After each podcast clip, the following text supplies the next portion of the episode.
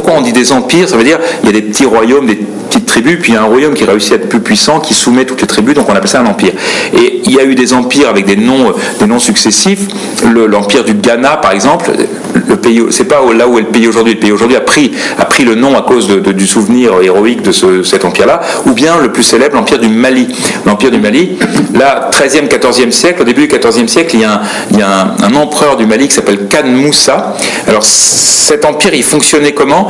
Comme tous les empires du Sahel, ces empires du Moyen Âge, c'était, il fonctionnait avec le fait que les Arabes faisaient du commerce transsaharien, donc des caravanes dans le Sahara avec les, chameaux hein, et tout ça, et qu'on allait dans cet empire là du Mali ou l'empire du Ghana pour acheter de l'or et des esclaves. C'était des empires très riches à cause de l'or et des esclaves.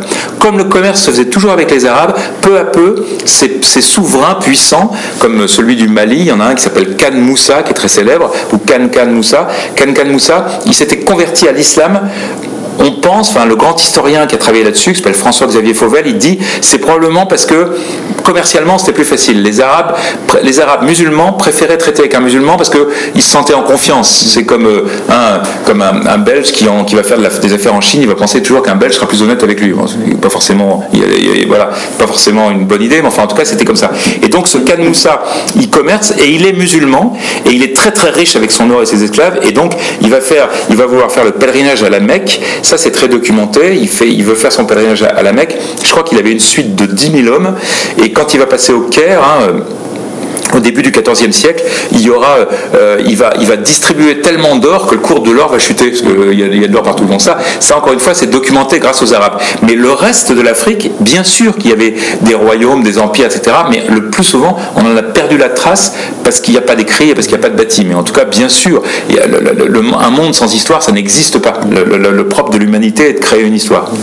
Dans la, dans la manière dont vous développez les, les approches que vous faites des différents, des différents siècles et des différentes périodes, vous agrémentez certains de vos chapitres d'un tour du monde. Et je trouve que c'est une, manière très exemplaire d'aborder une sorte de simultanéité dans, les épisodes de l'histoire. Ainsi, vous faites un, voyage autour du monde de 600 à 1000, donc euh, on est avant le Moyen Âge, euh, qui vous fait passer par l'Empire Maya, le Tibet, encore et le Japon.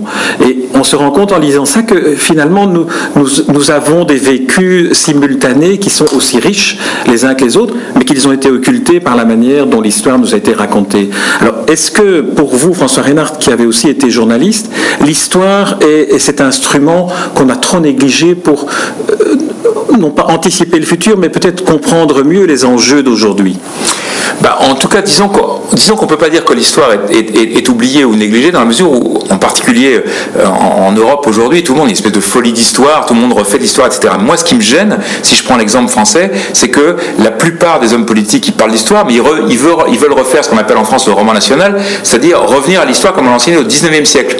Hein, tous les candidats à la primaire de droite qui s'est déroulée euh, euh, au mois d'octobre-novembre, et tous ces, candidats disaient il faut revenir au roman national, il faut que nos, nos enfants connaissent les grands héros, Jeanne d'Arc, etc., comme en Belgique on a Godefroy de Bouillon et, Philippe le Bon, le duc de Bourgogne, mais ça c'était la façon dont, avant 1914, on enseignait l'histoire, et cette, façon d'enseigner l'histoire correspondait à une nécessité de l'époque qui était de créer des nations unies, très très unies, hein, c'était le, cas en Belgique bien sûr, le cas en France évidemment, voilà, et, d'autre part de préparer les guerres à venir contre les autres nations européennes, parce que tout le 19e siècle, à la fois l'Europe sort d'elle-même et va dominer le monde, et en même temps, la France ne pense qu'à une, une, chose, c'est il faudra qu'on fasse la guerre avec l'Angleterre ou avec l'Allemagne, l'Allemagne ne pense qu'à faire la guerre avec la Russie, avec la France, etc. etc. Donc, à ce moment-là, cette histoire elle été construite comme ça. Je pense qu'au XXIe siècle, dire on, va, on va avancer dans le XXIe siècle en reprenant les armes idéologiques historiques du XIXe siècle, c'est évidemment une aberration totale. Je pense qu'aujourd'hui, enfin moi, la, façon dont je vois les choses moi, c'est ce que j'essaie de donner dans ce livre, hein. c'est de montrer deux choses, de montrer que premièrement, il y a des grandes civilisations qui ont une grande histoire et que nous devons la connaître parce que parce qu'elle est un moteur pour les pour ces peuples-là. Hein. Encore une fois, je répète, la Chine, l'Iran, le Brésil, la Russie, etc. Ça, c'est une chose. Et deuxième chose, il faut se rappeler que nous autres Européens, de fait, on a une histoire commune. À cause de cette division nationale au, XIXe siècle, les Français croient que rien n'est plus différent d'eux que les Allemands, que l'Allemagne. Les, les Belges pensent que rien n'est plus différent d'eux que l'histoire des Pays-Bas. Mais tout ça, c'est tout ça, c'est quand, on la regarde du dessus, quand on la regarde depuis l'histoire du monde, c'est la même histoire. Les mécanismes sont marchés, ont été les mêmes en même temps. J'ai parlé des grandes, des, grandes découvertes, les expéditions maritimes, et eh ben elles se sont produites en même temps, enfin à peu près. C'est les Portugais qui ont laissé le mouvement, après il y a eu les Espagnols, après les Français, après les Anglais, etc. Tout ça, tout ça s'est suivi. L'autre chose énorme, c'est la révolution industrielle, par exemple, qui a donné la grande puissance à l'Europe. Eh ben, la révolution industrielle, elle a commencé en Angleterre, mais elle s'est reproduite immédiatement dans le borinage et dans le nord euh, de la France parce que ben, il y a la même structure, c'est-à-dire il y avait euh, la mer pas loin pour envoyer les biens, il y avait le charbon, euh, enfin la houille dans, la terre et les hauts fourneaux à côté. Bon, donc c'est exactement la même histoire, la même histoire industrielle, la même histoire politique, etc. L'histoire européenne, elle est unie. Donc mon rêve, c'est apprenez l'histoire des autres civilisations et souvenez-vous que la civilisation européenne, c'est une civilisation. Oui, c'est ça. Elle fait partie. D'ailleurs, c'est au début de, de de, votre, de votre livre, les, les, grands, les grands espaces, les grandes civilisations de, de base, l'Europe, la Chine euh, et l'Inde, euh, ont, ont, une histoire à, qui doit être étudiée pour qu'on comprenne aussi comment se sont constituées les civilisations aujourd'hui. En ce qui concerne l'Europe, vous dites quelque part que vous étiez au départ européen euh, de conviction et aujourd'hui européen par déduction. mais en ce qui concerne l'enseignement de l'histoire, est-ce que vous n'observez pas, euh, comme on peut le faire dans les programmes de l'enseignement au niveau secondaire, qui est le moment où on enseigne l'histoire aux futurs citoyens du monde, que l'histoire de l'Europe n'est même pas enseignée?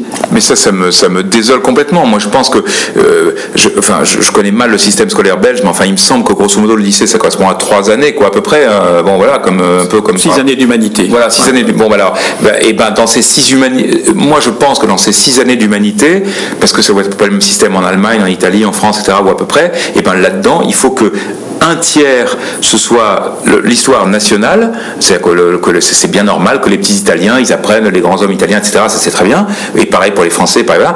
Un tiers l'histoire européenne, c'est-à-dire qu'on apprenne qu'on a une histoire qui est commune, Charlemagne, il nous est commun à tous, Clovis, hein, j'avais fait un livre sur l'histoire de France, jadis, dans lequel je faisais beaucoup rire les, les, Français en disant arrêtez de vous disputer pour savoir si Clovis est français ou il est allemand, il, est belge. Mais évidemment, les gens riaient en France parce qu'il y a toujours cette espèce d'idée qu'il n'y a que la France qui est formidable, etc.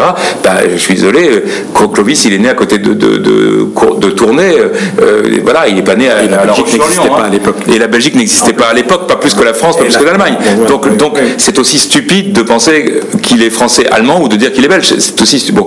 Donc, donc qu'on apprenne qu'on a une histoire européenne et puis un troisième tiers qui est qu'on apprenne les grandes civilisations du monde. Je pense que moi, je ferais les choses. enfin, si j'étais ministre de l'Éducation nationale, je, je ferais les choses comme ça en tout cas. Alors, on n'a pas évoqué le 20e et son passage vers le 21e siècle, où là on passe dans un univers qui est explosé après la disparition des deux blocs, qui finalement simplifiait un peu la perception qu'on avait du monde. Est-ce que euh, quelles, sont les, perspectives que vous voyez euh, de cet éclatement du monde en une dizaine peut-être, peut-être plus? Vous évoquez une dizaine de civilisations, de modes de vie euh, différents. Oui, parce que effectivement, il y a eu, bon, bah, bien sûr, tout le monde a en tête euh, après 45 ou après 47 très précisément la guerre froide, le, match entre les deux grands URSS version États-Unis tout le monde se souvient aussi probablement que quand l'URSS s'est effondré, exactement il y a 25 ans, à Noël 91, euh, quand, quand l'URSS s'est effondré, on a cru à un moment, il y a une espèce d'illusion, qui était, il y a même quelqu'un qui avait écrit un livre qui s'appelait La fin de l'histoire. Hein. Voilà. Il y a, Fukuyama. Fukuyama, voilà. Euh, on, a cru que, que, que désormais euh, ce serait la, Pax Americana, c'est c'est le mode de vie américain, le capitalisme libéral, disons, qui régnerait sur le monde. Et puis très rapidement, on, on s'est aperçu que cette chose-là était, était complètement fausse, parce qu'il y a des grandes puissances qui reprennent le dessus. Moi, je pense que le 21e siècle, ce qui se dessine là aujourd'hui, c'est il y a un match qui se joue, c'est États-Unis contre Chine. Ça, c'est le, ça c'est le grand match de notre, enfin en tout cas de notre moitié du 21e siècle. Ce match avec Trump d'un côté et Xi Jinping de l'autre côté, ça me fait très très peur. tous les deux sont vraiment. Euh, il, faut bien voir que la, que, la Chine a ce besoin de revanche dont, j'ai parlé tout à l'heure et par ailleurs développe ses moyens militaires de plus en plus. Hein. La semaine passée, il y a un article fascinant dans le, dans le Monde à Paris sur Djibouti. Djibouti, c'était pendant très très longtemps une base militaire française, ça l'est encore partiellement, mais là, il y a toute une partie de Djibouti qui est, qui est dégagée pour faire une base militaire chinoise. Hein. Donc les, les on est partout, les Chinois s'implantent, sortent de Chine, etc. Donc ce match, il est évident que c'est le grand match du 21e siècle. moi, je voudrais bien que l'Europe, elle sorte pas complètement de l'histoire. Je pense que si on ne comprend pas en ce moment que la seule solution, c'est qu'on s'unisse, qu'on fasse une défense commune, qu'on fasse ait, comment dire, qu'on ait une économie qui soit bien plus jointe qu'elle n'est, etc., et qu'on ait des, gens qui représentent, enfin qu'on ait un, ministre de l'étranger de l'Europe réel et tout ça, ça me paraît une nécessité, mais impérieuse, quoi. Sinon, on va se faire bouffer, quoi. Le rêve.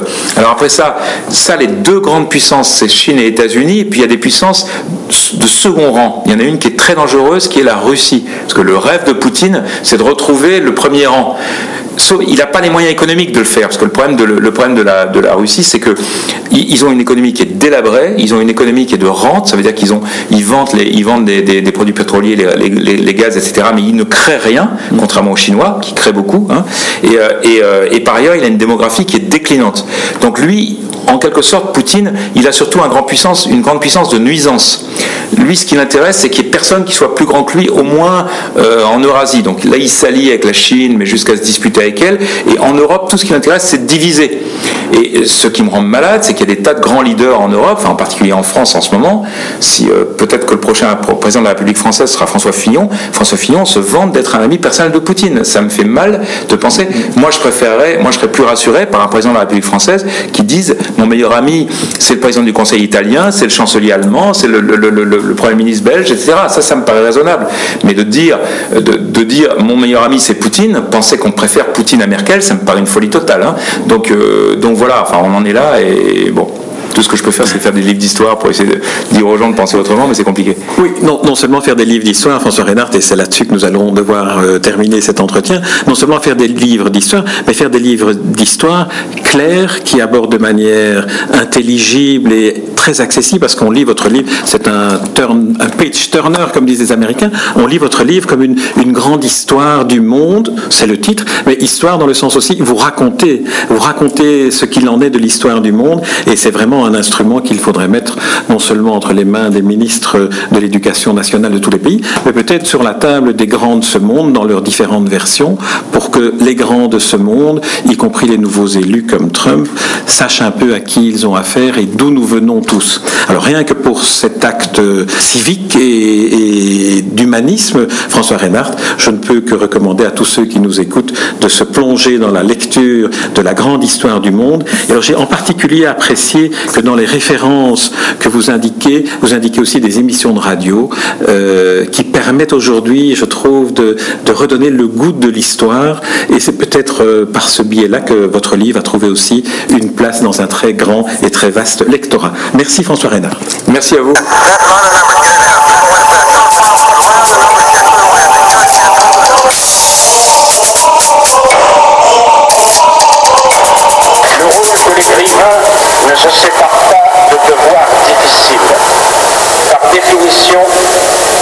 Ne peut se mettre aujourd'hui au service de ceux qui font l'histoire.